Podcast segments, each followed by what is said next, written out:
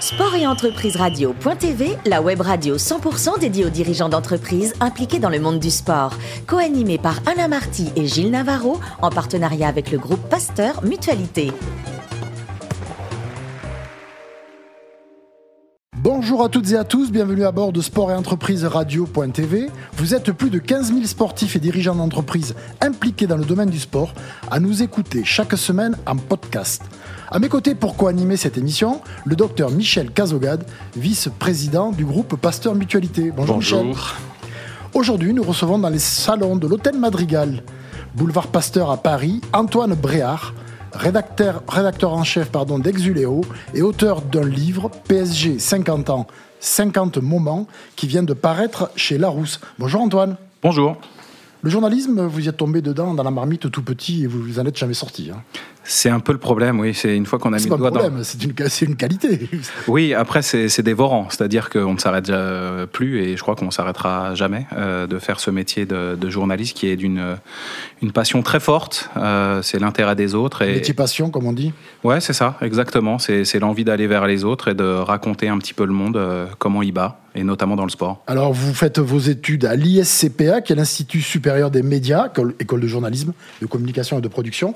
Et au sortir de l'école, vous créez votre propre boîte d'entrée sans, sans, attendre. Exactement, euh, parce que c'était euh, l'occasion. L'occasion s'est présentée en fait à travers des stages et euh, les premiers pas professionnels.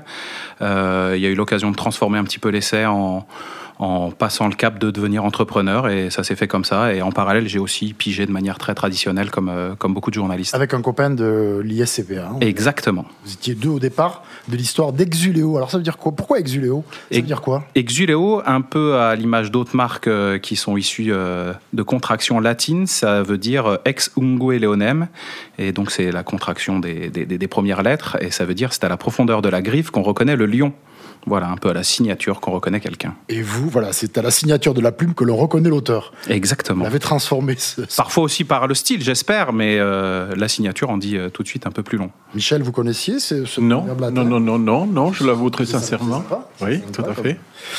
Donc euh, vous démarrez par, vous créez votre agence parce qu'en fait vous n'avez pas trop de liens sur Paris, vous êtes provincial, vous venez de Champagne et vous n'avez pas de, on va dire de, euh, vous faites pas de lobbying, vous n'avez pas de carnet d'adresse, donc vous dites eh ben, il faut que j'y aille. Exactement, oui, oui, moi été euh, élevé comme ça au travail dur et à la transpiration. Et donc je me suis dit que lancer une boîte pourquoi pas, même si c'était un petit peu jeune.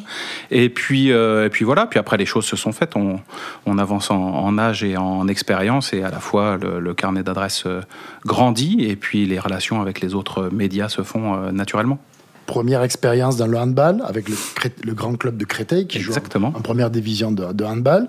Et vous écrivez des articles, vous alimentez le site internet. Exactement, c'était l'idée de la société dès le départ, c'était d'externaliser la gestion euh, euh, des sites internet pour les clubs et les ligues et les fédérations. Donc il y a 15 ans en arrière, c'était quelque chose d'un petit peu nouveau, je crois, à l'époque, euh, parce que l'idée c'était de se dire que les clubs, par leur forme, n'avaient pas forcément l'occasion d'avoir un journaliste en interne mais qu'il était possible d'externaliser euh, des demi-journalistes jusqu'à en créer plusieurs dans une société qui répondait à plein de, plein de, plein de, plein d'autres euh, fédérations ou clubs.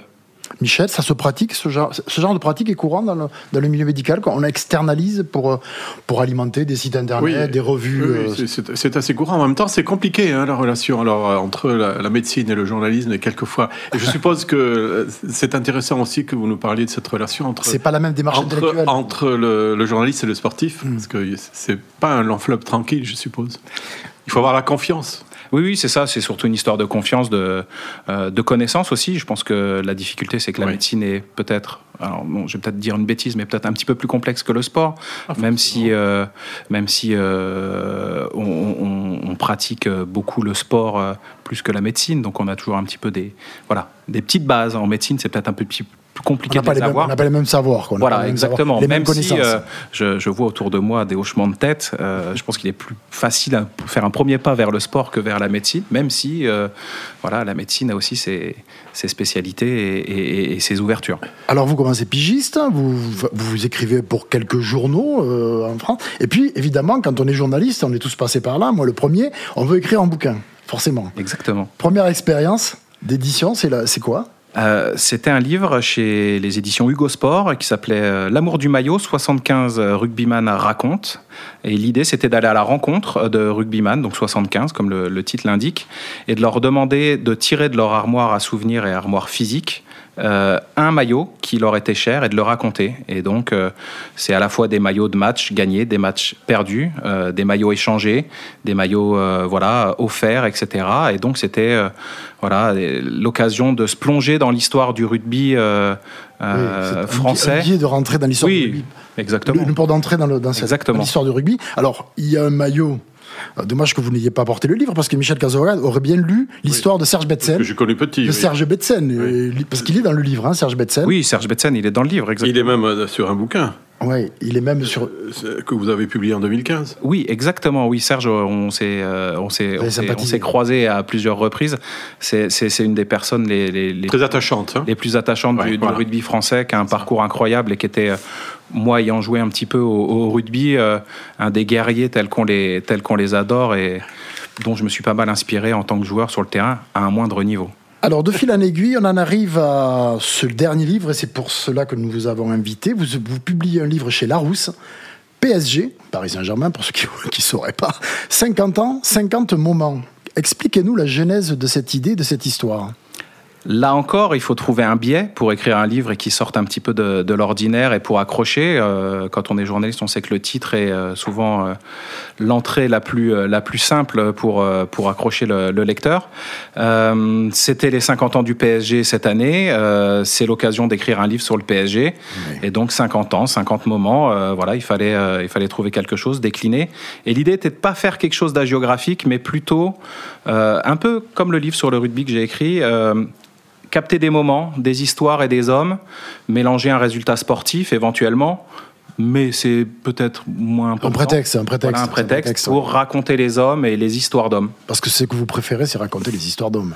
Bah, il y a que ça, ou les histoires de femmes aussi. Hein. Je suis pas sectaire, mais euh, d'ailleurs, il y, a des, il y a leur boulot exactement. Alors, euh, c'est pas, une, pas une caution, mais euh, comme l'histoire du PSG féminin raccrochée au PSG d'aujourd'hui est plus récente. Il y avait un petit peu moins de, moins de littérature et d'histoire et de documentation euh, dessus. Donc, euh, donc voilà, puis Laure, elle est, elle est euh, adorable et c'est une, une conteuse aussi hors pair.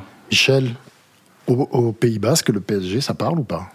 Ah oui, ça parle, oui. oui on n'est pas complètement isolé non plus. On est, on est séparatiste, mais pas, pas totalement séparés. Alors, quel a été le, celui que vous avez interviewé avec le plus de plaisir? Alors, certainement, vous avez pris du plaisir avec les 50, parce que vous n'avez pas fait que des joueurs du PSG ou des entraîneurs, ou vous avez aussi fait des adversaires du PSG.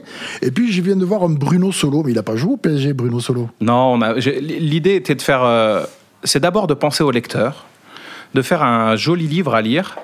Donc, euh, j'avais envie de rassembler autour de ce PSG, de cette histoire du PSG, voilà, euh, des gens assez différents, donc euh, adversaires et, joueurs du PSG, c'était très logique. Et puis des people, parce que le PSG est aussi un, club très people.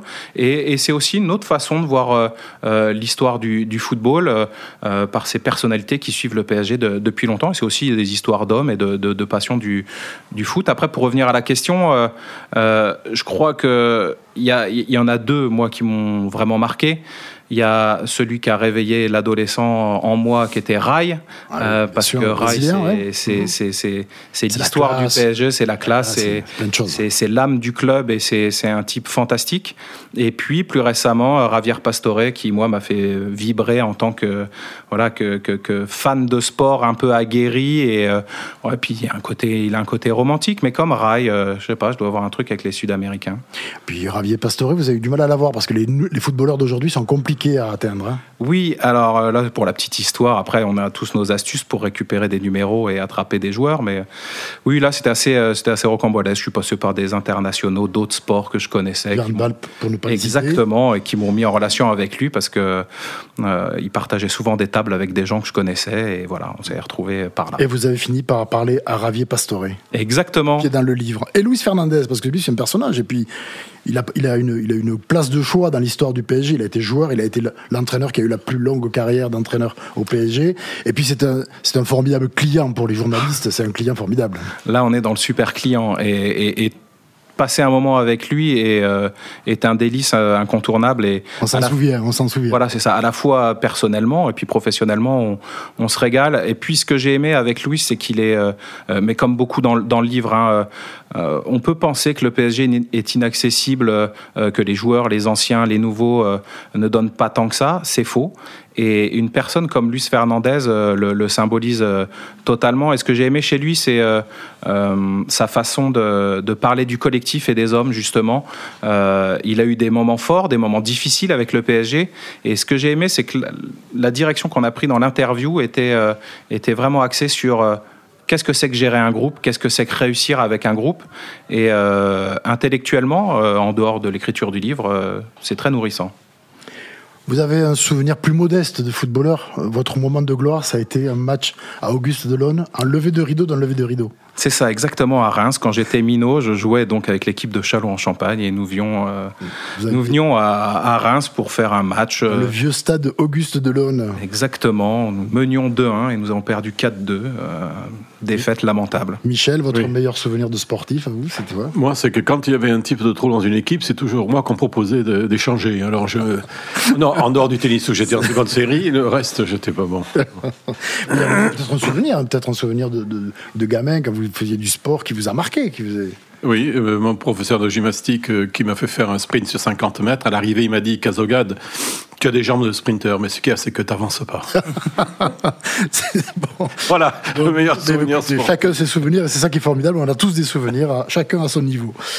Euh, gamin, vous adoriez regarder le Tour de France. Au départ, c'était malgré vous, et puis après, c'est devenu une véritable passion. Ouais, c'est les souvenirs d'enfance où on s'accroche à, à, des choses assez étonnantes je partais souvent en vacances dans le sud avec mes grands-parents et évidemment après déjeuner on ne va pas à la plage tout de suite. Euh, à l'époque il fallait digérer. Il fallait digérer, il fallait faire très attention. Deux heures. Exactement. Donc bah, 14h à 16h, euh, les grands-parents faisaient une petite sieste avec la télé allumée sur le Tour de France et puis euh, d'un supplice c'est devenu une passion. Une passion. Un voyage au Laos vous a marqué?